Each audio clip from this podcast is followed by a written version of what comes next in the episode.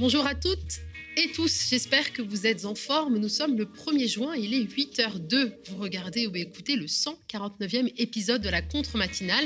Souvenez-vous, il y a bientôt 9 mois, on avait fait ce pari un peu fou de vous accompagner tous les matins pour vous faire vivre les élections de 2022 autrement.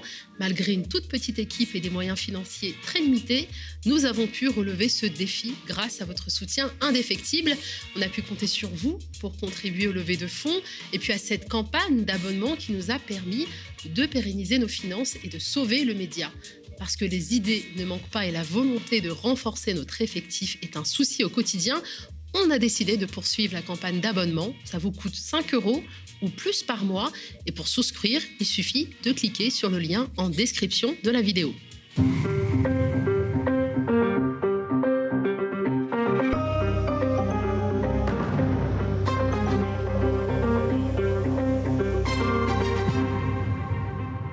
C'est une nouvelle affaire qui rappelle celle du décès de Naomi Musenga et qui accable encore une fois le SAMU. Yolande Gabriel, 65 ans, est décédée chez elle le 21 août 2020 après avoir attendu les secours plus d'une heure. Selon une enquête très documentée de Mediapart, pendant son appel au 15, les souffrances de, de Yolande Gabriel ont été minimisées. Yolande Gabriel a-t-elle été victime de préjugés racistes, d'un dysfonctionnement des secours? Si le SAMU de Seine-et-Marne reconnaît seulement une exaspération injustifiée du médecin, il ne souhaite pas faire de plus amples commentaires. Nous discuterons de ce scandale avec Christophe Prudhomme, médecin SAMU 93 et conseiller régional Pouvoir Vivre en Ile-de-France. Mélisse Kider, journaliste indépendante, viendra présenter son long travail d'enquête pour le site du Média TV sur les déserts médicaux, manque de soignants, maternité qui fait utilisation de la télémédecine en pleine fracture numérique, médecins étrangers à la rescousse, mais exploités. Maëlys Skider brosse un portrait sombre de l'état de notre service public de santé, maltraité par plusieurs mandats successifs de politique néolibérale. Fiasco au Stade de France, Darmanin refait le match. Général, général, Gérald Darmanin, vous voyez un petit peu le lapsus. Gérald Darmanin, Didier Lallemand et les autorités françaises et européennes du football sont dans un bateau aux airs de galère, rapporte Libé. Les images catastrophiques des abords du Stade de France samedi soir, où se jouait la finale de la Ligue des Champions entre le Real Madrid et Liverpool, donnent l'impression que le pays ne sait pas organiser ce type d'événement. Le chiffre de 30 000 à 40 000 personnes sans billets ou munies de faux présentes aux apports du Stade de France, martelé par les autorités hein, pour expliquer la débâcle de samedi, est infirmé par la RATP et les observateurs. Mais le ministre persiste à rejeter la responsabilité sur les Anglais. Il doit s'expliquer aujourd'hui devant le Sénat. Interrogé par l'IB, le président LR de la commission des lois, François Noël Buffet, qui doit mener l'audition de Gérald Darmanin et Amélie Oudéa-Castera, hein, la ministre des Sports, veut des explications cohérentes. La NUPS rêve de jeunes enfin égaux, c'est ce que déclare l'humanité, qui rappelle que la gauche coalisée promet de mettre en place dès la rentrée 2022 une allocation d'autonomie mensuelle de 1063 euros pour les 18-25 ans en études ou en formation. En effet, un jeune sur cinq vit en France en dessous du seuil de pauvreté, 16% d'entre eux sont au chômage et les moins de 25 ans n'ont toujours pas accès au RSA. Il y a en France une partie de la jeunesse qui a le droit de voter pour le président mais qui n'a pas le droit au minimum social, résume Louis Morin, directeur de l'Observatoire des inégalités. Ce n'est peut-être pas pour rien si le président des jeunes a été réélu en avril essentiellement par les plus âgés, réalisant ses meilleurs scores chez les plus de 65 ans. L'objectif, garantir aux jeunes les meilleures conditions d'apprentissage. Emmanuel Macron promet un changement de logique complet à l'hôpital, titre Les Échos pour sa première visite officielle en France depuis sa réélection. Emmanuel Macron a annoncé hier, depuis l'hôpital de Cherbourg, le lancement d'une mission flash sur les crises des urgences, des missions perte de sens, arrêt maladie en nombre, pétition, appel à des mesures fortes avant que le système n'explose, fermeture de lits ou encore filtrage des urgences. C'est dans un monde de l'hôpital en crise aiguë depuis de longs mois, en particulier dans les urgences, qu'Emmanuel Macron a effectué euh, hier le premier premier déplacement officiel en France de son second mandat. L'Élysée a choisi Cherbourg, dans la Manche, un hôpital emblématique qui, depuis le début de la semaine, régule l'accès aux urgences de 15h à 8h30 chaque jour en raison d'un manque de soignants.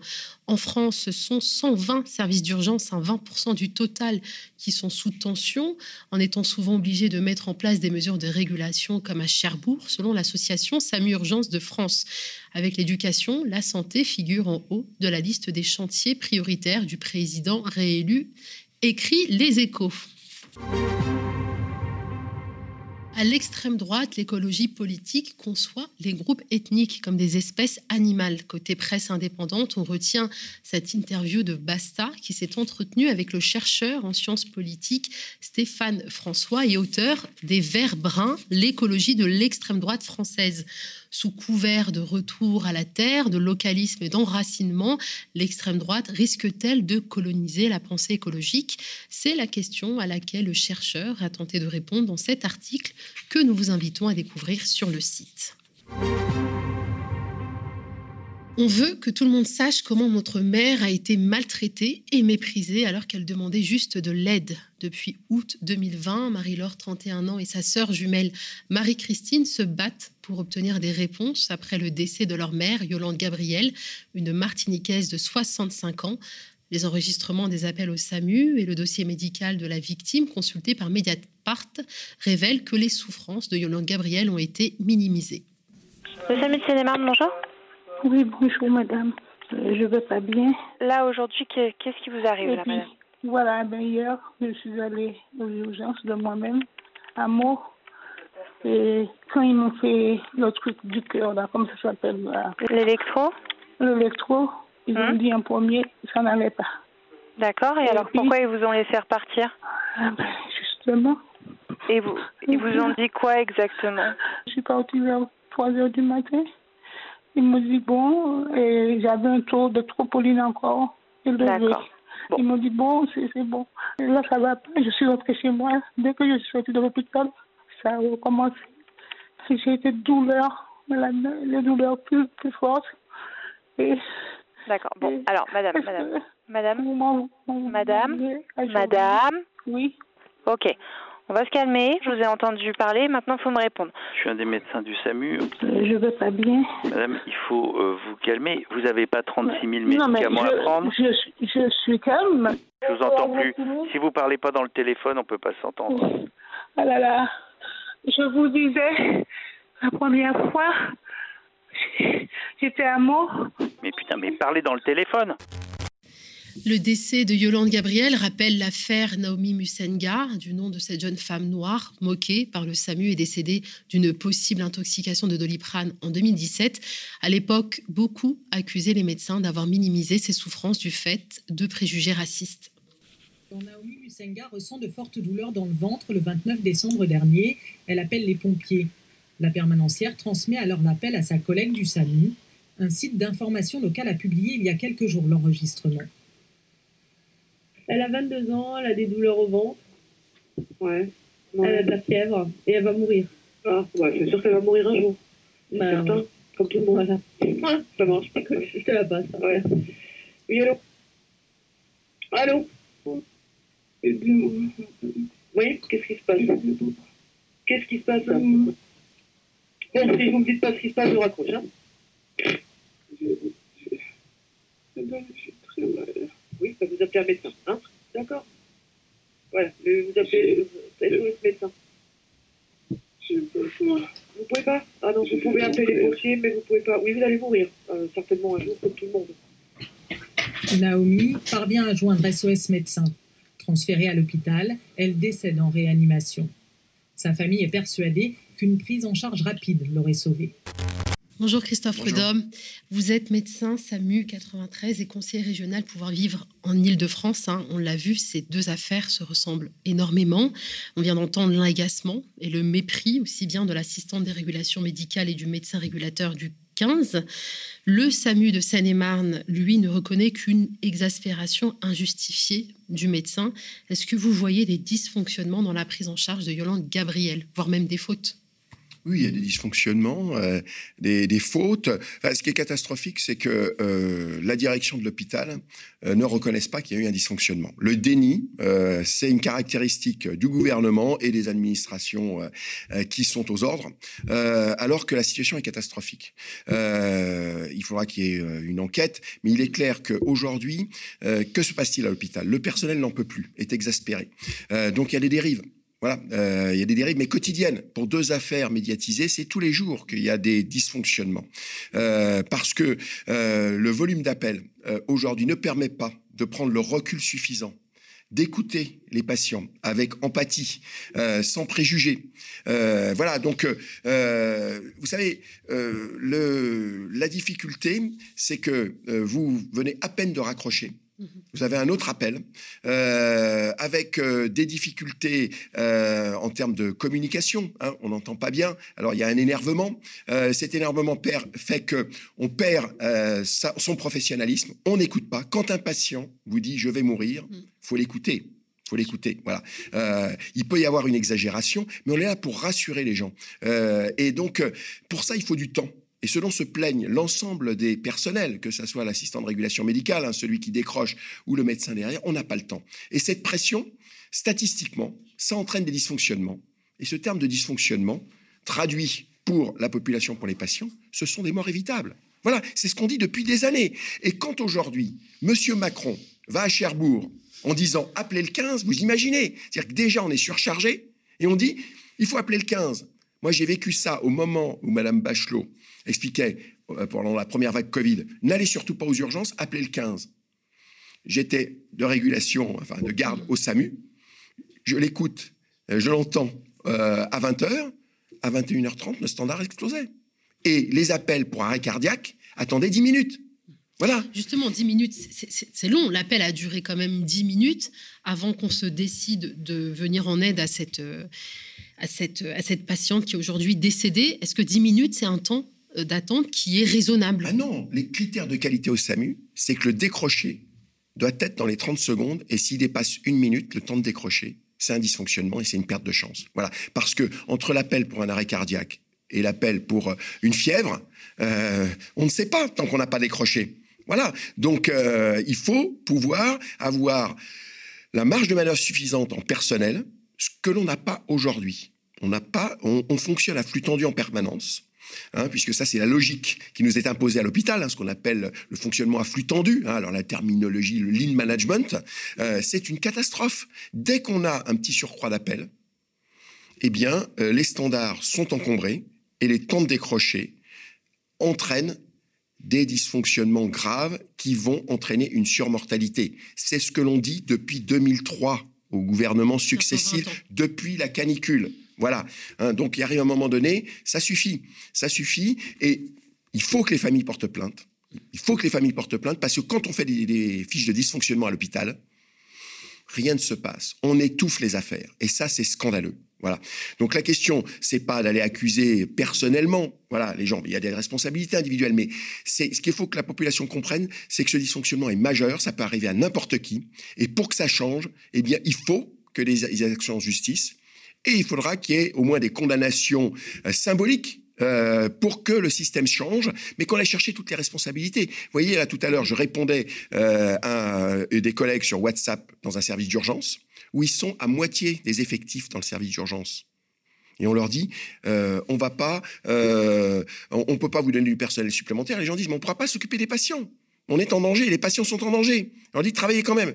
Ce qu'on leur dit, c'est, vous écrivez à la direction de l'hôpital que là, le sous-effectif entraîne ce qu'on appelle une perte de chance par défaut de moyens pour les patients, et que le directeur qui a pris la décision de faire fonctionner ce service d'urgence avec des moyens insuffisants pour assurer la sécurité des patients, eh bien, s'il y a un dysfonctionnement, eh bien, il ira au pénal parce qu'il est personnellement responsable. Maintenant, ça suffit. Euh, c'est plus possible. Vous voyez, on connaît les dysfonctionnements et euh, la colère après, je peux vous dire là sur les réseaux sociaux, euh, après la visite d'Emmanuel Macron hier à Cherbourg est énorme dans le milieu. On n'a pas besoin d'une mission flash pour un rapport dans un mois. Mais moi, je suis urgentiste. Quand il y a un malade qui est en train de mourir, il faut prendre des décisions immédiatement, pas un traitement qu'on va repousser à un mois de délai est-ce que vous pouvez nous décrire juste une prise, de, une prise en charge normale, en principe, une fois qu'on appelle le SAMU? Ça doit pas durer 10 minutes. un décroché dans les 30 secondes, maximum une minute. Euh, on doit écouter euh, les patients qui s'expriment. Euh, vous voyez, l'angoisse fait que parfois il y a une agressivité. Donc, euh, on, essaye de former les personnels, mais comme il n'y a pas assez de temps de formation sur comment on répond à l'agressivité, vous voyez, la bonne formation. Mais là, en l'occurrence, il n'y a eu aucune agressivité. Elle était très calme, cette patiente, et on lui a enjoint de se calmer. Non, il y a une agressivité de la part des gens qui décrochent. D'accord. Oui, oui, quand je dis répondre à l'agressivité, ça peut être agressif d'un côté, mais de l'autre côté, il peut y avoir un énervement et une agressivité qu'on renvoie à la, patiente qui elle-même dit Mais non, je ne suis pas énervé, je souffre. Voilà. Hein. Donc, euh, il y a une succession de dysfonctionnements. Euh, je pense que cette dame n'aurait pas dû être envoyée à 3 heures du matin des urgences. Il hein. faudra qu'on examine tout le dossier. Et donc, ça, ça a rassuré faussement le personnel. C'est-à-dire, ah ben vous êtes passé aux urgences, on vous a renvoyé, donc si on vous a renvoyé, c'est qu'il n'y avait rien de grave. Voilà. Et donc, les dysfonctionnements s'enchaînent. C'est-à-dire que aux urgences, on a sûrement, on aurait dû la garder en surveillance en attendant les résultats des examens. On la renvoie, ça rassure faussement. Elle rappelle, mais elle dit quand même qu'elle a des douleurs. Et on l'entend. Et, on, l'entend. Et, vous savez, il faut euh, des euh, caractérisations ethniques. Euh, c'est ça tourne dans le milieu médical. Vous voyez, on parle du syndrome méditerranéen. Hein, c'est quoi le syndrome méditerranéen? C'est le fait qu'effectivement, il y a des gens qui sont beaucoup plus expressifs dans leur douleur que l'autre. Mais euh, cette expressivité, ça ne veut pas dire que les gens majorent. Vous voyez, c'est la forme d'expression de leur douleur. Il y a des gens qui vont prendre sur eux et puis d'autres qui vont euh, dire je vais mourir. Bon, peut-être qu'ils vont pas mourir, mais ils sont inquiets. Donc euh, toute souffrance, même si elle est exprimée de manière virulente par la plante, doit être prise en compte. Et notre rôle, c'est de rassurer la personne. Donc là, vous êtes en train de dire quelque part qu'on a minimisé les souffrances de Gabrielle Yolande parce qu'elle est noire du fait de préjugés racistes. Je ne sais pas si c'est bon, c'est peut-être un raccourci. Mhm. Le, bon, euh, le, euh, ce qui est euh, dit dans la bande, mhm. c'est je vous entends pas. Bon, euh, bon, la, euh, la dame Yolande a bon, un, accent euh, antillais, bon, qui est assez fréquent quand même. Donc, il n'y a aucun problème, on, la comprend bien là. Enfin, je veux dire, bon, voilà, il y a simplement un manque d'écoute et surtout, il n'y a plus l'envie d'écouter. Voilà, c'est ça le problème. Donc, quel que soit ce qu'elle va dire, visiblement, les, tant l'assistante de régulation médicale que le médecin n'entendent pas ce qu'elle dit. Et on n'a qu'une seule envie, c'est de raccrocher en considérant que cet appel est un appel euh, qui encombre euh, le, système. Elle a été vue aux urgences, elle est rentrée chez elle, elle a qu'à attendre demain matin ou appeler le SOS médecin, voir un, médecin le lendemain matin. Voilà, c'est une erreur, euh, qui est une erreur qui est, mais qui, je vous dis, ce, cette attitude euh, de la part euh, de mes collègues, elle est assez fréquente euh, parce que les gens sont excédés, n'en peuvent plus. Il faut savoir qu'aujourd'hui, on travaille en ce que nous oblige à faire aujourd'hui les directions d'hôpitaux, c'est du travail en 12 heures. 12 heures d'affilée de travail. 12 heures d'affilée. C'est pas possible. On peut pas être disponible pendant 12 heures. Voilà. Vous savez, j'avais mon ancien chef de service il y a 20 ans qui était pilote d'avion, hein, qui, était, qui a monté le SAMU 93. Il disait si on veut de la qualité, il faudrait qu'on travaille comme, comme dans une salle de régulation aérienne. Voilà, parce qu'il faut qu'on soit vigilant en permanence. Or, ce n'est pas ce qui est possible aujourd'hui. On a des horaires de travail qui sont incompatibles avec la qualité. Vous disiez 12 heures et combien d'appels? Ça représente ah, combien d'appels aux les appels, euh, mais les appels, ici dans le SAMU 93, mhm. le nombre d'appels annuels, c'est 800 000 appels. 800 000. Et 250 000 dossiers médicaux dans l'année. Combien de médecins urgentistes? Selon les périodes de la journée, euh, on a la chance, on est un des SAMU les, mieux dotés. Euh, nous sommes entre euh, 4 et 6 médecins, ce qui devrait nous permettre de travailler correctement la plupart du temps. mais dans beaucoup d'endroits, vous avez, alors pour les volumes d'appels qui sont variables selon les départements, mais il est clair que aujourd'hui, ce que ne comprennent pas les financiers qui nous dirigent, c'est qu'on a besoin de se reposer entre les appels, qu'il y, a des, périodes euh, où on a besoin de souffler et on n'a plus ce temps de souffler. Et quand vous avez plus ce temps de souffler, ça, tout euh, sociologue du travail vous dira, statistiquement, ça va générer des drames comme celui qu'on a entendu. C'est statistique. On le sait, on le sait, ça a été décrit euh, et rien n'est fait pour améliorer les conditions de travail, pour former les gens à une réponse adaptée Hein, c'est-à-dire écouter, quel que soit l'accent, quelle que soit la difficulté qu'ont les gens pour s'exprimer. Vous savez, nous, ici en Seine-Saint-Denis, on a beaucoup de gens qui s'expriment mal en français. On a un certain nombre de collègues euh, qui parlent différentes langues, donc on essaye, euh, vous voyez, de, s'adapter. Mais même si les gens parlent mal le français, on peut, de manière très simple, vous savez, il faut poser des questions fermées, hein, lentement, pour que les gens répondent oui ou non. Et comme ça, euh, vous n'avez pas la difficulté à comprendre ce qu'ils vont dire. C'est des techniques qui s'enseignent. Et ça, on a trop peu de formation continue. Euh, et puis, c'est euh, le, respect des différences, des difficultés. pour ça aussi, il faudrait que il y a des dérives ces, derniers temps. Hein. La pression du Rassemblement national et des Zemmour et compagnie font que le racisme existe aujourd'hui aussi chez le personnel hospitalier, alors que c'est euh, en contradiction totale avec ce, qu'est notre métier, hein, l'humanisme et, la règle. On soigne tout le monde, quelle que soit euh, sa couleur de peau, euh, son origine et, et, ses revenus. Hein, voilà. et ça, aujourd'hui, effectivement, ben, le milieu ambulant ne facilite pas. Alors, euh, vous le disiez, il y a des patients qui ont du mal à s'exprimer dans un français correct, donc c'est pas forcément compréhensible pour euh, le médecin urgentiste, mais je souffre, j'ai mal, je vais mourir, c'est un langage quand même qui est assez universel. Euh, pourquoi avoir attendu 10 minutes alors que depuis le début de cet appel, cette dame se plaint de douleurs thoraciques et d'une sensation ah, de mourir? L'erreur, c'est que toute douleur thoracique, ce qu'on enseigne aujourd'hui, c'est que toute douleur thoracique, jusqu'à preuve du contraire, est un infarctus et qu'on peut mourir à n'importe quel moment. Voilà. Donc après, il faut décrypter.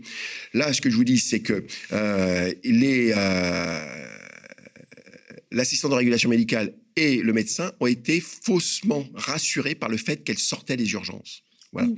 Et donc ça, c'est ça, c'est un véritable problème qu'on a régulièrement. Et on dit attention, c'est pas parce que elle a vu un médecin ou qu'elle sort des urgences qu'il n'y a pas eu une erreur. Il faut reprendre à zéro oublier ces éléments et reprendre à zéro.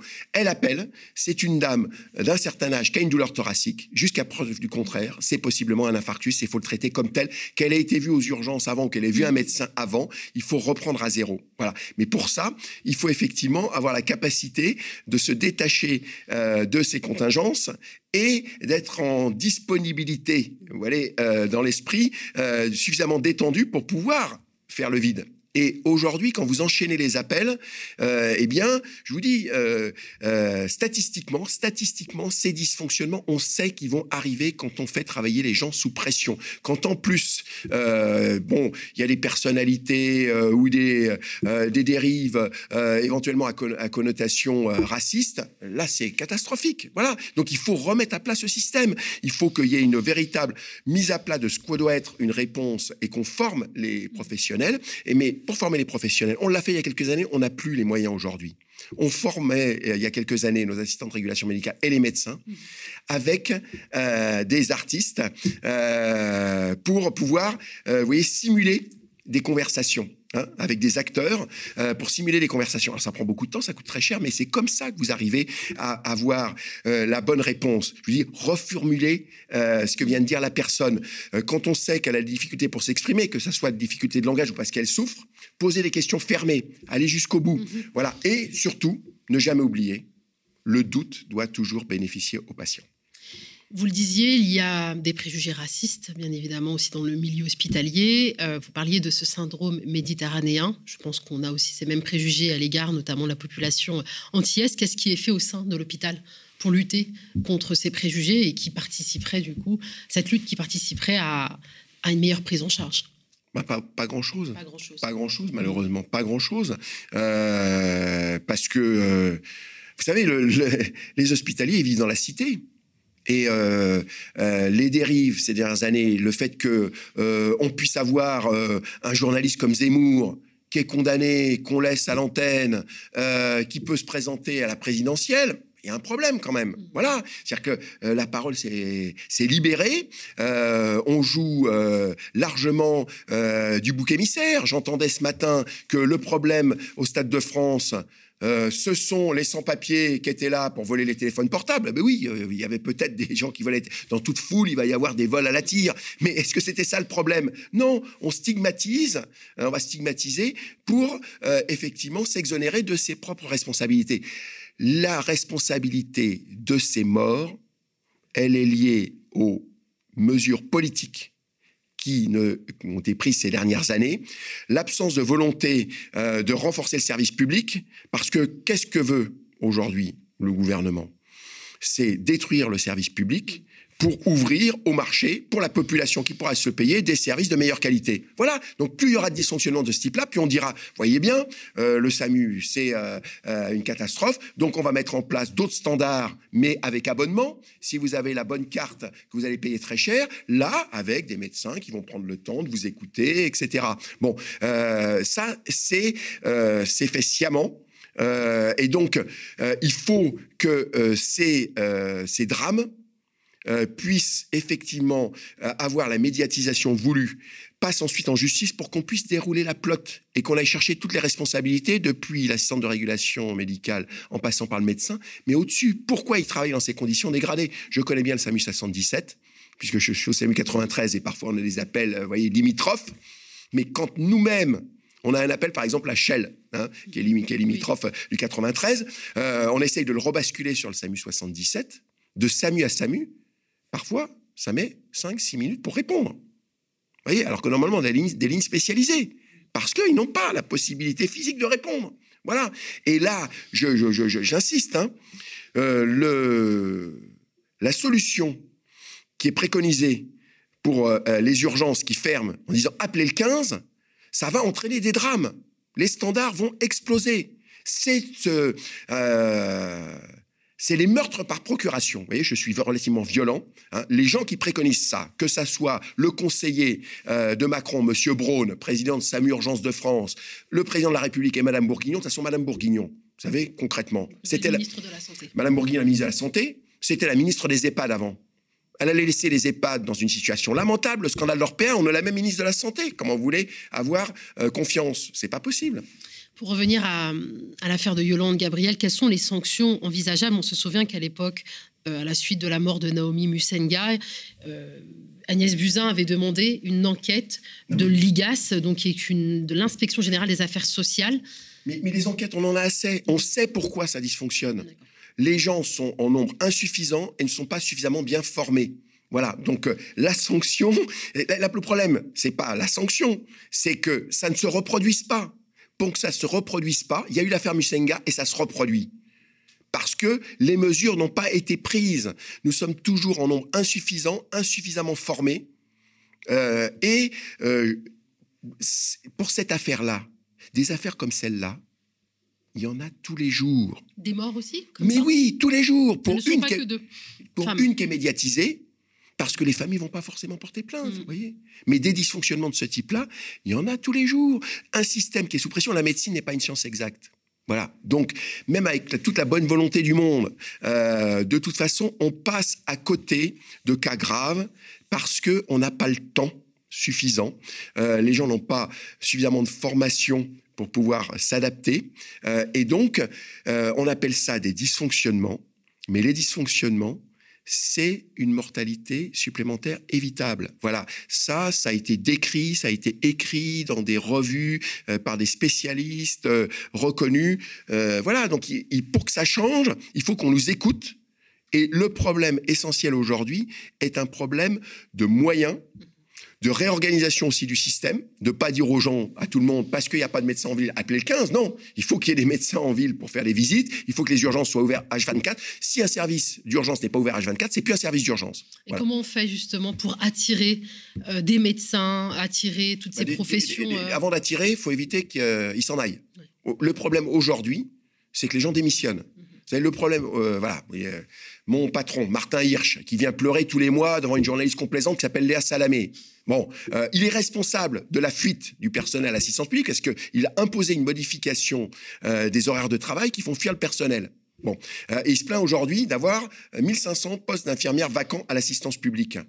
Mais parce que les gens sont partis. Aujourd'hui, il y a 150 000 à 200 000 infirmières diplômées en âge de travailler qui ont changé de métier. J'ai des collègues urgentistes, deux collègues à Marseille, la quarantaine, des jeunes femmes qui ont, qui étaient euh, des urgentistes, qui aimaient leur métier, mais pour se sauver, pour pas être en, épuisement professionnel et, pouvoir concilier leur vie professionnelle et leur vie familiale, elles ont abandonné la médecine d'urgence. Il y en a une qui est partie travailler en EHPAD et une autre qui fait de la dictologie, hein, donc qui s'occupe euh, des gens qui ont, qui, ont, des problèmes avec, avec les drogues. donc, c'est ça qu'il faut stopper. C'est-à-dire que la solution, c'est améliorer donc les conditions de travail. Il faut, former, recruter. Pour améliorer les conditions de travail, il faut mieux rémunérer les gens. Et il faut considérer que quand on est soignant, eh bien, euh, il faut qu'on ait du temps de cerveau disponible. Hein Et le temps de cerveau disponible, c'est pouvoir se poser entre deux malades, entre deux appels, euh, pour pouvoir justement être euh, à l'écoute avec toute l'empathie nécessaire quand on a un appel difficile qui arrive. Voilà, quand on enchaîne les appels sans avoir la, possibilité de souffler, eh bien, il y aura des dérives. C'est statistiquement euh, obligatoire. Voilà. Et donc là, sur cette affaire-là, il faudra effectivement que euh, les l'assistant de régulation médicale et le médecin soient donc recadrés, auditionnés. quand on écoute la bande, il y a voilà, la réponse est inadaptée. Voilà, donc euh, la réponse est inadaptée et il y a une faute. Bon, euh, mais euh, après, la question c'est quels moyens on se donne pour pas que ça se reproduise. Moi, ce qui m'intéresse, vous voyez, c'est pas que qu'il y ait des, sanctions, c'est que ça ne se reproduise pas. C'est ce qu'on s'en dit depuis des années. Voilà, il y a eu l'affaire Muzenga, il y a l'affaire Yolande, deux qui sont médiatisés pour des centaines de, de, cas identiques.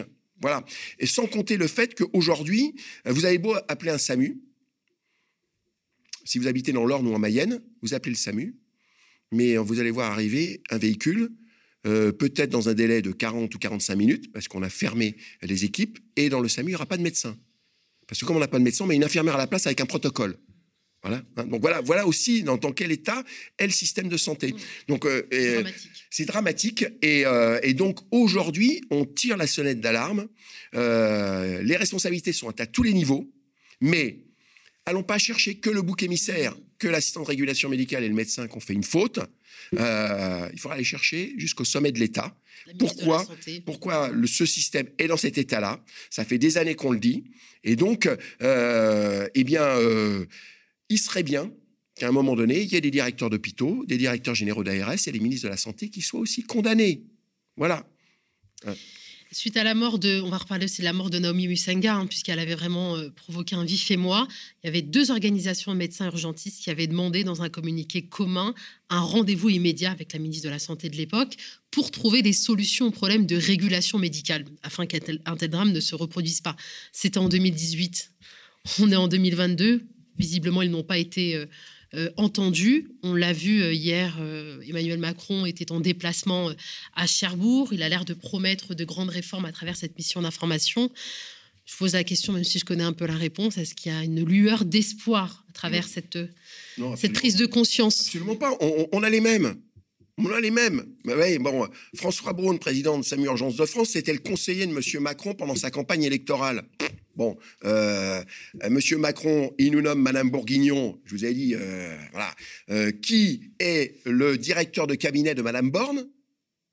L'ancien directeur général de l'Agence régionale de santé de l'Île-de-France, qui a validé les fermetures d'hôpitaux la diminution du nombre de lits et le bilan de Monsieur Macron, alors que le principal problème des urgences aujourd'hui, c'est le manque de lits.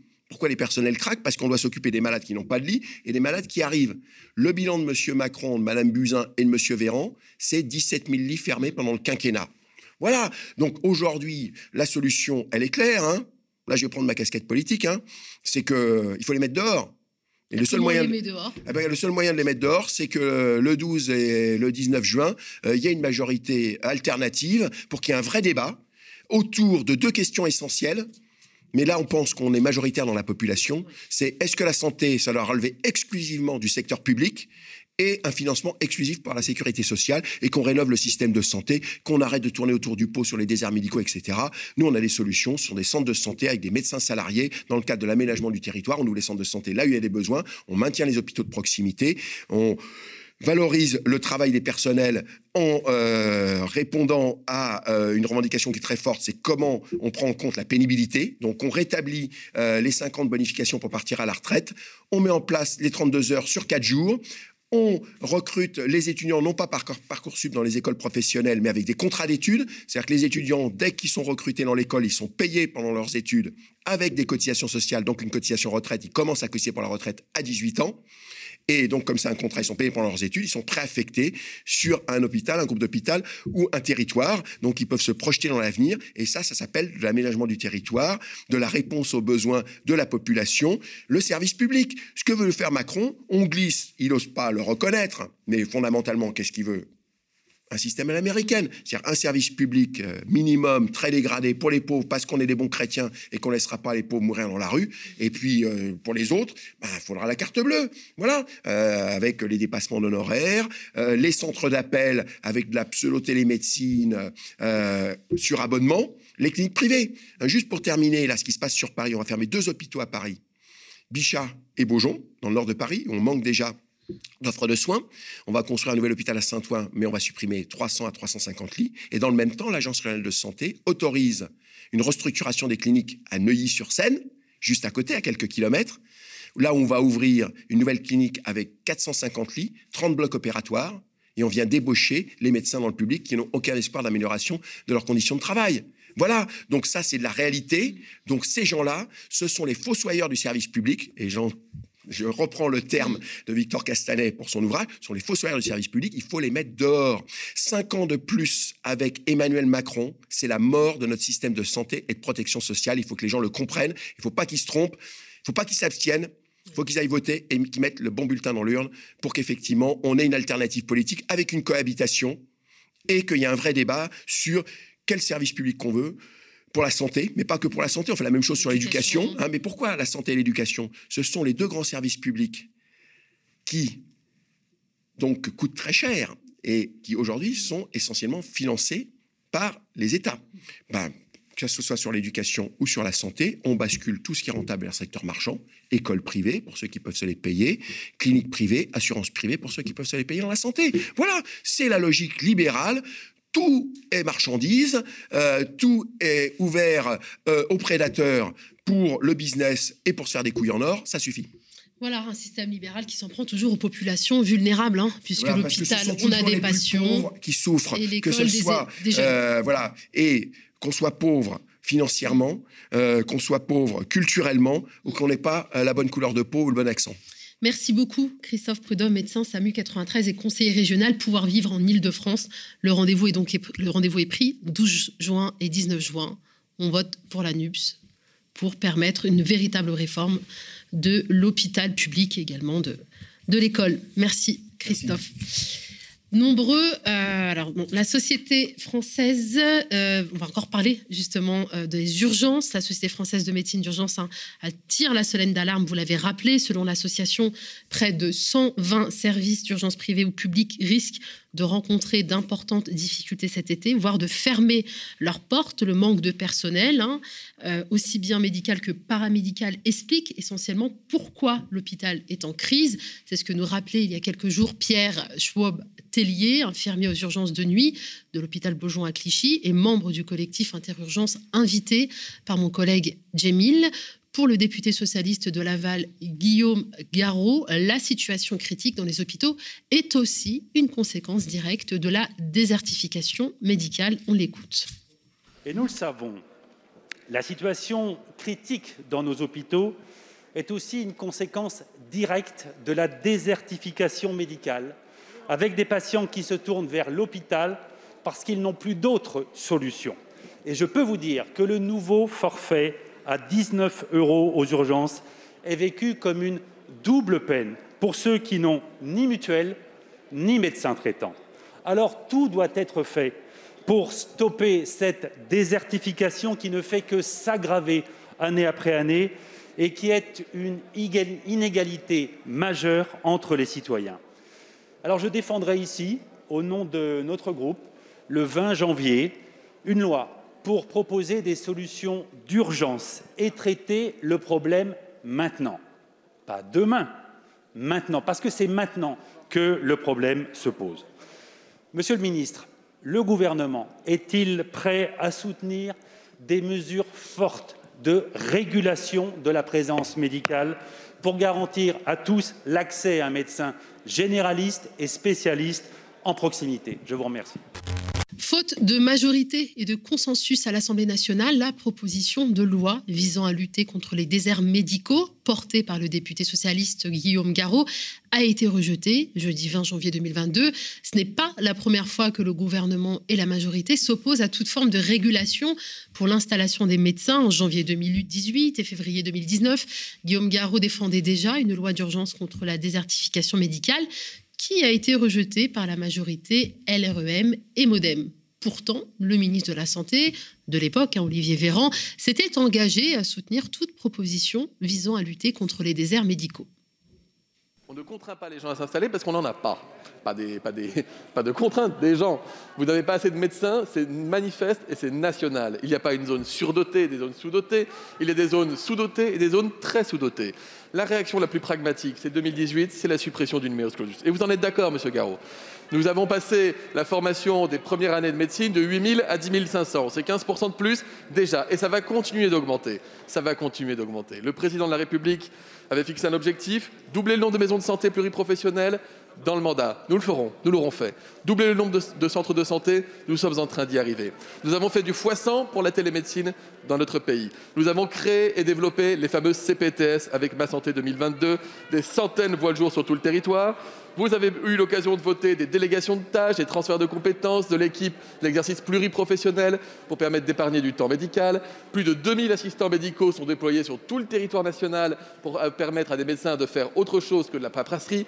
Bref, nous continuons d'agir et toutes les mesures et toutes les idées que vous nous soumettrez, si elles vont dans le bon sens, on les regardera ensemble parce que la responsabilité, elle est collective du numerus clausus et de ces désastres aujourd'hui. Les solutions, on peut les trouver ensemble, mais encore une fois, ne faites pas croire aux Français qu'il suffirait d'imposer pour que ça fonctionne. Ce n'est pas vrai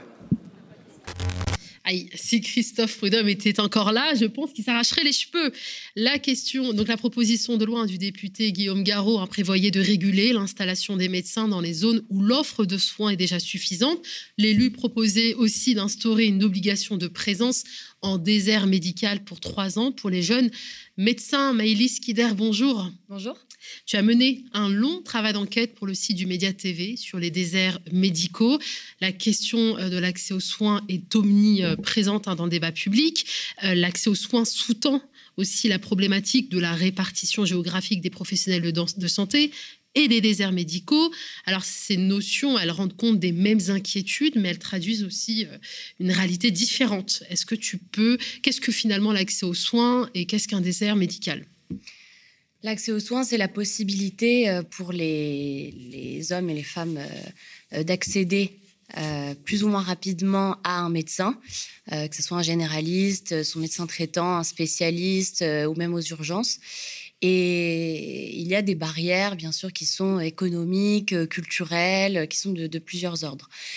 Alors, les déserts médicaux en France, euh, c'est un phénomène qui, euh, qui est vraiment national, qui s'étend sur absolument tout le territoire, de Paris d'ailleurs à la campagne, en passant par la banlieue. Il faut savoir que Paris est un des premiers déserts médicaux en France.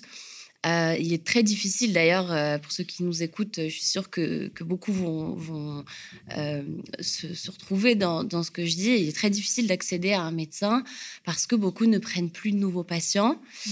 parce que tous sont, sont, complètement submergés. Et donc cet accès aux soins, il est rendu très difficile par le fait qu'il n'y a plus assez de médecins, ou en tout cas, ils sont très mal répartis sur le territoire.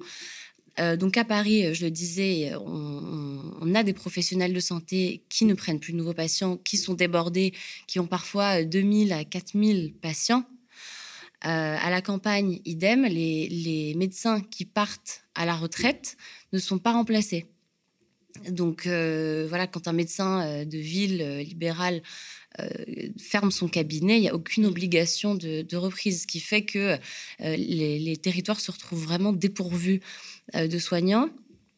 Et, euh, donc, sur, euh, sur le, territoire, les, gens accèdent finalement assez difficilement à, à des soignants.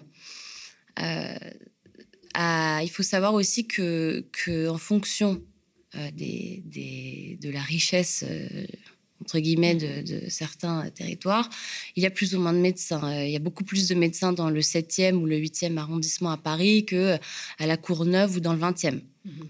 Donc euh, le 20e est un, est un désert médical, alors que le 7e euh, regorge de médecins et qu'il y en a même trop. Donc en fait, c'est terrible parce que les médecins qui ferment leur cabinet en province ne sont pas remplacés. Euh, la plupart des médecins s'instillent dans les grandes villes et notamment dans les arrondissements qui sont plus riches que les autres, mais qui ne peuvent plus euh, prendre de, patients. Et donc, dans ces deux situations-là, on est dans, un cas de désertification médicale. Mm-hmm. Exactement. En chiffres, qu'est-ce que ça donne, les déserts médicaux? Les derniers chiffres qui datent de 2020-2021 euh, établissent que 6 à 8 millions de personnes vivent dans un désert médical en France. Donc euh, c'est un chiffre euh, qui est, qui, est, conséquent, qui est absolument euh, énorme.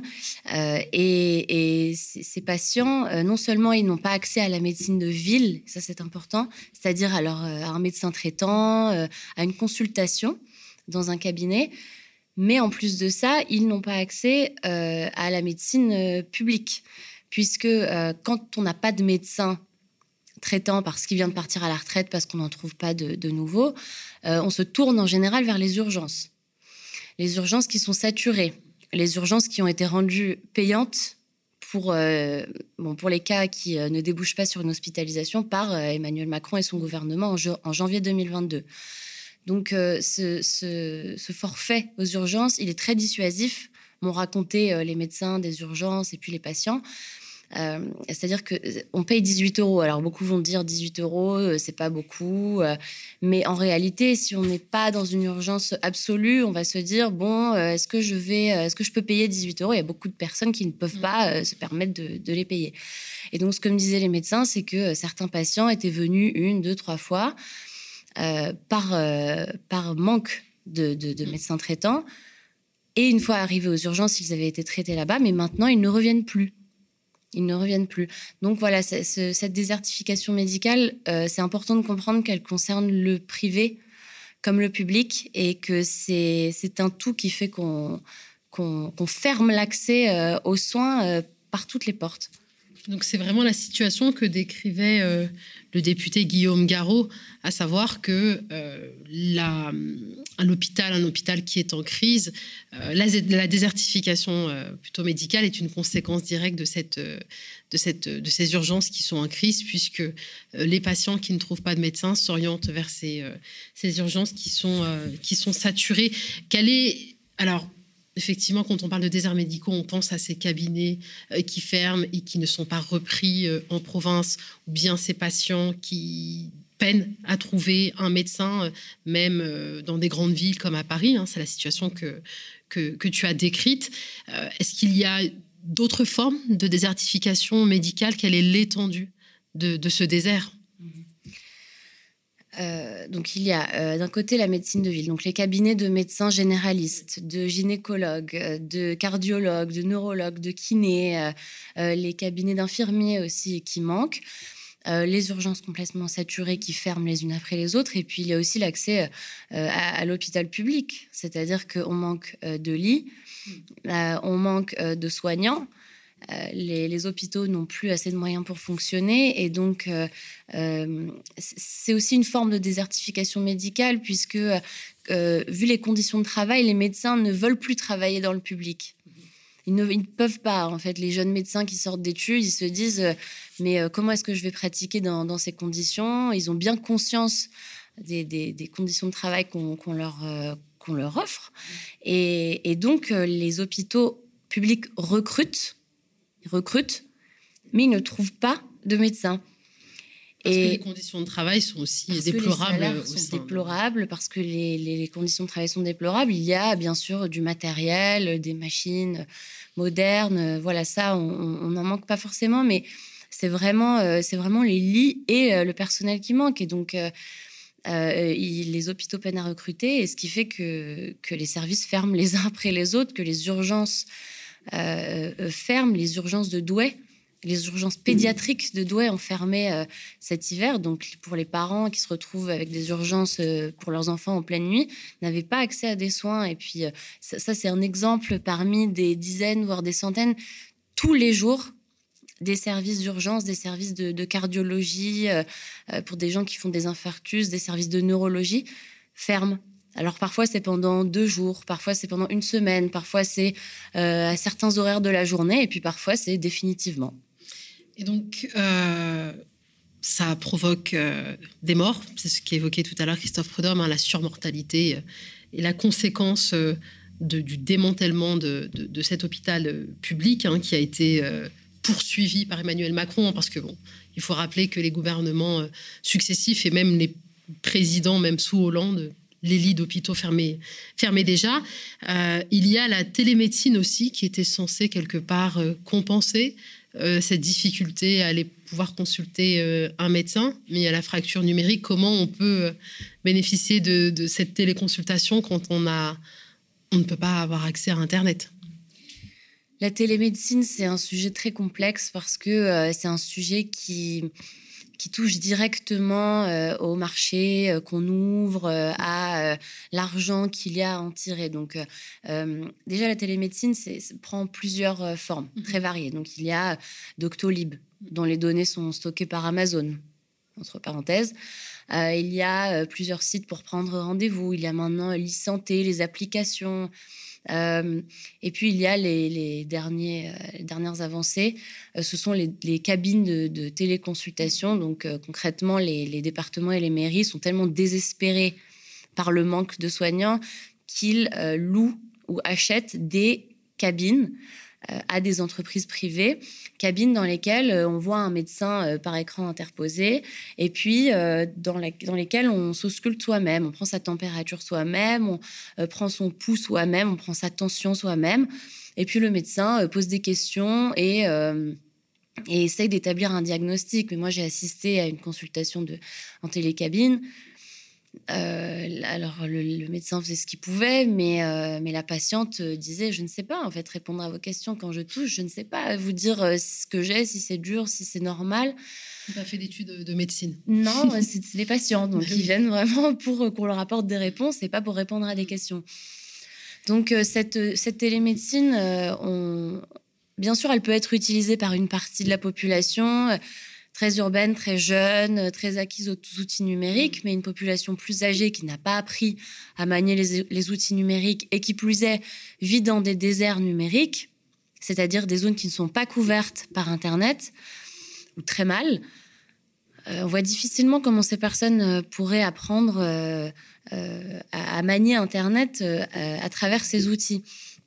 Et, euh, euh, Guillaume de Dura, qui est le, fondateur de l'Université euh, des, arts médicaux et numériques, que j'ai interviewé pendant l'enquête, me disait qu'il avait superposé la carte des déserts médicaux et la carte des déserts numériques et que les, zones faiblement dotées en, soignants étaient aussi des déserts numériques. Donc on marche un peu sur la tête et on met en place des solutions euh, beaucoup trop tôt ou, dans des zones euh, très peu adaptées. Parce que mm. paradoxalement, la, télémédecine, c'est une solution qui peut être adaptée dans certaines situations en ville. Euh, pour des gens qui veulent renouveler une ordonnance, par mm. exemple, alors vous allez sur Doctolib, vous prenez un rendez-vous rapidement, ou bien vous faites une téléconsultation. Voilà, j'ai besoin de renouveler ça. J'ai ce traitement depuis longtemps, mm. donnez-le-moi. Là, pourquoi pas? Mais euh, dans les autres cas, c'est plus compliqué. D'autant plus que euh, c'est un business très lucratif. Et euh, c'est reconnu par, par tous les instituts, alors l'Institut Montaigne, l'Institut Molinari, c'est-à-dire les instituts d'études les plus libéraux et capitalistes qui soient, qui disent non seulement, l'Institut Montaigne, il dit la télémédecine, c'est génial parce que ça va rapporter de l'argent. Donc, ils chiffrent ça. On va gagner, on peut gagner 16 à 20 milliards d'euros. On peut gagner? Des entreprises privées. Des entreprises privées, exactement. Mmh. Euh, voilà, on peut, on peut engranger euh, tant de milliards et ça se chiffre mmh. en, dizaines de milliards. Hein. Et, euh, et d'un autre côté, il y a l'Institut Molinari qui dit c'est très bien la télémédecine parce qu'on va pouvoir faire des économies grâce à ça. Donc, ils disent on va pouvoir faire un milliard d'économies euh, sur euh, je ne sais plus combien d'années. Donc, euh, c'est vraiment un, outil d'austérité. C'est devenu, ça. Et les, collectivités territoriales qui mettent en place, par exemple, les cabines de téléconsultation, le reconnaissent elles-mêmes. C'est un choix désespéré c'est un choix qui ne règle pas nos problèmes parce que euh, on ne fait pas constater un décès euh, par une machine. Il y a énormément de problèmes qu'on ne peut pas du tout gérer grâce à un ordinateur. Donc la télémédecine, une fausse solution, en tout cas, ou en tout cas une solution pas adaptée en fonction du public et du territoire. Euh, recourir à des médecins étrangers, bonne solution, mauvaise solution? Bonne ou mauvaise, je ne sais pas. En tout cas, ce que je peux dire, c'est que les médecins étrangers qui viennent en France souvent sont très bien formés. Mhm. On a souvent l'image euh, euh, des médecins algériens, marocains, euh, syriens ou malgaches qui viennent et qui seraient très mal formés parce que africains.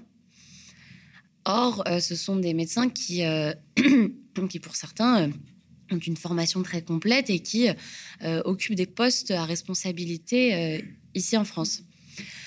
donc ces médecins, ils remplissent les déserts médicaux dans énormément de services euh, d'hospitalisation, notamment la gériatrie, mhm. la cardiologie, la gynécologie obstétrique, enfin les, les, vraiment les spécialités euh, euh, les plus compliquées, sont occupées par beaucoup de médecins étrangers, les Algériens en premier, au premier rang. Et, et s'ils s'en allaient, ce qui est sûr, c'est que beaucoup de services fermeraient. Et ce qui est intéressant, c'est que moins une zone est, dotée en médecins et plus elle compte de, médecins étrangers. Et ça, c'est ce sont les chiffres de l'ordre des médecins qui datent de, 2021. Le problème actuellement, c'est que ces médecins euh, étrangers, notamment les médecins qui sont, qui sont diplômés hors de l'Union européenne, parce que les médecins euh, qui viennent de l'Union européenne euh, ont des, ont des postes équivalents à ceux des, des médecins français, mais ceux qu'on appelle les PADU, euh, donc les médecins euh, hors Union européenne, euh, ne sont pas reconnus à leur juste titre, à leur juste valeur. Quand ils viennent en France, ils doivent passer un examen d'équivalence. Bon, il a été récemment supprimé, j'y reviendrai, mais ils, doivent mm. passer ils devaient passer un examen d'équivalence. Jusqu'à ce qu'ils passent cet examen d'équivalence, parfois pendant 5, 10, 15, 20 ans, ils avaient des, mm, des statuts de faisant de fonctions internes ou de praticiens euh, attachés. Donc très concrètement, ce que ça veut dire, c'est qu'ils occupent les postes et les, ils ont les responsabilités de médecins français, mais avec un salaire euh, moindre. Donc des médecins sous-exploités. Euh, surexploités et sous-payés. surexploités et sous-payés, qui sont parfois payés 1300 euros à 1700 euros pour des heures et des heures de garde, de prescription, de prévention, de consultation, de, de chirurgie, etc. Donc euh, maintenant, euh, euh, leur, reconnaissance va se faire sur dossier. Et le problème, c'est que le gouvernement a dit nous allons étudier les dossiers de reconnaissance de diplôme en 2021, puis ça a été repoussé à fin 2022, et ce n'est toujours pas fait. Et donc, si ce n'est pas fait avant fin 2022, ils perdent leur travail et la possibilité d'exercer. Alors qu'ils sont, alors que pour le coup, ils luttent effectivement euh, sur le terrain contre la désertification médicale. Ah oui, et puis euh, comme leur statut est très précaire, ils sont obligés d'aller euh, là où les besoins sont les plus forts et donc ils sont souvent envoyés dans des déserts médicaux, loin de leur famille, et puis ils, sont, ils restent en CDD, donc ils sont amovibles, on les envoie à droite, à gauche, on leur fait changer de région et ils n'ont pas vraiment le choix vu leur statut. Alors, on l'avait entendu aussi tout à l'heure, le député PS euh, qui proposait des mesures. J'aimerais bien avoir ton avis dessus. Instaurer une obligation de présence dans les déserts médicaux d'une durée de trois ans pour les jeunes médecins, confier aux agences régionales de santé le soin de déterminer les zones où le niveau d'offre de soins est particulièrement élevé. Est-ce que ça te semblait, enfin, est-ce que ça te semble suffisant ou au contraire, il faut aller plus loin pour lutter contre les déserts médicaux? La proposition de Guillaume Garot, c'est pas la première et euh, c'est une proposition qui soulève des, oppositions euh, très fermes parce qu'elle touche au débat sur la liberté d'installation. C'est un débat presque philosophique sur comment est-ce qu'on gère notre médecine. Donc, les médecins généralistes, ils ont la liberté d'installation.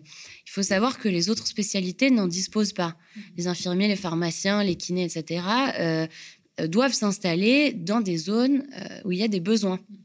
Les généralistes, eux, ils peuvent aller où ils veulent, d'où le fait que, que, le manque de généralistes soit le, un des, plus forts. Euh, donc le, problème, c'est que c'est très difficile de dire est-ce qu'il faut liberté d'installation ou euh, contrainte totale. On peut avoir un avis euh, assez euh, clair au départ, et puis quand on parle avec les médecins, on se rend compte que c'est une question extrêmement complexe. Pourquoi? Parce que les médecins ne, ne, ne, refusent pas de s'installer dans des déserts médicaux simplement par manque de volonté euh, ou par euh, flemme euh, d'aller à la campagne. C'est pas ça. C'est qu'il y a des territoires en France qui ont vu leur service public balayé par les gouvernements successifs depuis 30 ans. On leur a enlevé la gendarmerie, on leur a enlevé l'école, on a fermé les usines, etc.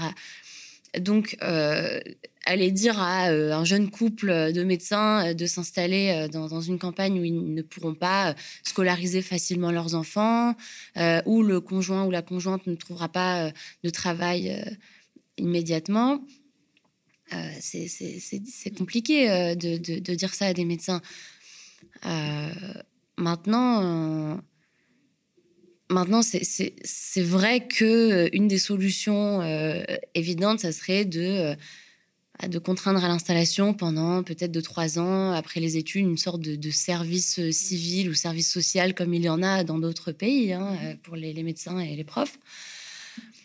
Hum, mais euh, voilà, c'est loin d'être binaire en fait. Cette question, elle peut pas être, elle peut pas être réglée comme ça. Ce qui est sûr, c'est que euh, Emmanuel Macron ne veut pas entendre parler pour l'instant de, contraintes, ni Olivier Véran. Et euh, ça complique les choses puisque les uns sont pour la contrainte totale, comme Monsieur Garot, et puis les autres sont pour la, la liberté absolue mais ils savent pourtant restreindre d'autres libertés hein, euh, pour leurs intérêts. Je pense qu'il y a aussi un lobbying très puissant derrière. Il y a beaucoup de euh, syndicats, effectivement, de, médecins libéraux qui mm. disent les étudiants ne doivent rien à mm. l'État, puisque, après tout, ils font un internat mm. pendant plusieurs années et ils sont payés une misère. Donc voilà, ça, ils ont rendu euh, ce que l'État leur avait donné d'études gratuites et puis de, de conditions d'études de, médecine. Donc après, voilà, ils, font, ils font ce qu'ils veulent effectivement, c'est toujours un débat, comment... Euh, un débat, comme tu disais, presque même philo, juridique et philosophique, la liberté d'entreprendre versus le droit à la santé. Euh, donc, euh, c'est une. Après, c'est un choix politique mm. qui vient euh, arbitrer. Euh, on l'a dit en introduction, on a reparlé avec Christophe Prudhomme. Emmanuel Macron était en visite hier à l'hôpital de Cherbourg et à cette occasion, il a annoncé la création d'une mission d'information d'un mois sur l'état des services d'urgence. Alors, forcément, la question des déserts médicaux va être évoquée. Est-ce qu'il y a, selon toi, une, une lueur d'espoir? Est-ce qu'on peut attendre quelque chose de cette mission d'information en matière de lutte contre la désertification médicale ce qu'on peut dire, euh, c'est que des informations sur les déserts médicaux et sur l'hôpital, il y en a beaucoup. Je ne sais pas si le gouvernement était allé chercher euh, sur Internet ou à écouter euh, ce qu'ont dit tous les médecins, les infirmiers, les patients pendant cinq ans, même depuis 30 ans. Mais je veux dire, la Cour des comptes a parlé des déserts médicaux en disant que les incitations financières à l'installation ne suffisait pas, ce qui a été mis en place par le gouvernement. Hein. C'est-à-dire, on vous donne un peu d'argent et puis vous vous installez. Mais en fait, c'est beaucoup plus compliqué que ça. Donc, la Cour des comptes dit que c'était insuffisant. Il y a eu beaucoup de rapports parlementaires sur les déserts médicaux qui disent euh, l'État manque de volontarisme, euh, des territoires sont abandonnés. Il y a eu des commissions d'enquête parlementaires. Il y a eu euh, quand même des, des, millions de témoignages dans la presse de médecins qui expliquent de quoi ils ont besoin, qui expliquent que les conditions de travail euh, sont mauvaises pour telle et telle raison. je veux dire, euh, à moins d'être sourd, euh, on a quand même bien entendu ce qui s'est dit ces dernières années.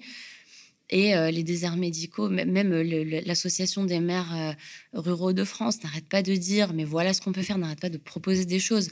Les départements et les mairies mettent en place, comme le disait M. Prudhomme, des centres publics où ils salarient des médecins et comme ça, les médecins peuvent travailler en groupe avec plusieurs spécialités et ne pas se retrouver dans des cabinets de campagne isolés. ce qui correspond plus à la réalité actuelle des volontés de pratique de la médecine. Donc, voilà, l'État a toutes les informations nécessaires. Donc, je ne vois pas exactement ce qu'il cherche comme nouvelles informations. Bien sûr, on peut continuer ou bien en faire une synthèse. Mais bon, en tout cas, euh, les, choses sont plutôt claires. Et puis, euh, le fait qu'Emmanuel Macron annonce euh, un, grand changement de, cap pour la, la, médecine est assez risible, puisque c'est ce qu'il disait en 2020. Nous allons laisser la médecine en dehors du marché. À mon avis, personne n'était dupe. On savait tous que ça n'allait pas changer. Les fermetures de lits se sont poursuivies et la condition de l'hôpital et de la médecine ne s'est pas améliorée, bien au contraire. Maëlys Kider, merci beaucoup. On vous invite bien évidemment à aller consulter, à lire le long travail d'enquête euh, que Maëlys a mené euh, pour le Média TV sur les déserts médicaux. Et on invite aussi Emmanuel Macron et la ministre de la Santé à consulter ce long travail d'enquête, qui est un, un travail aussi peut-être de synthèse. Ça leur évitera de d'aller relire euh, tous les millions de témoignages. d'information. Exactement. Vous pouvez euh, nous contacter d'ailleurs hein, si vous avez besoin des coordonnées de Maëlys Kider. Euh, vous remercie de nous avoir. Enfin, merci à, toi, Maëlys, et merci aussi à vous. Vous avez été nombreuses et nombreux à nous suivre. on vous rappelle hein, que l'on poursuit cette campagne d'abonnement. Le lien pour souscrire est en description de la vidéo. Alors, on, s'est fixé un nouvel objectif, plus, plus 5000 abonnés. Euh, pour pouvoir bah, lancer cette nouvelle émission. On vous en parlera bientôt un peu plus et également bah, pour renforcer euh, euh, nos équipes. Bien évidemment, cette émission, comme toutes les autres, peut être vue et sur, revue sur la chaîne YouTube Le Média TV. Le podcast est également disponible. On se retrouve demain pour la dernière contre-matinale de la semaine, hein, puisque le vendredi, maintenant, il est coutume de diffuser un entretien d'actu. Merci de nous avoir suivis.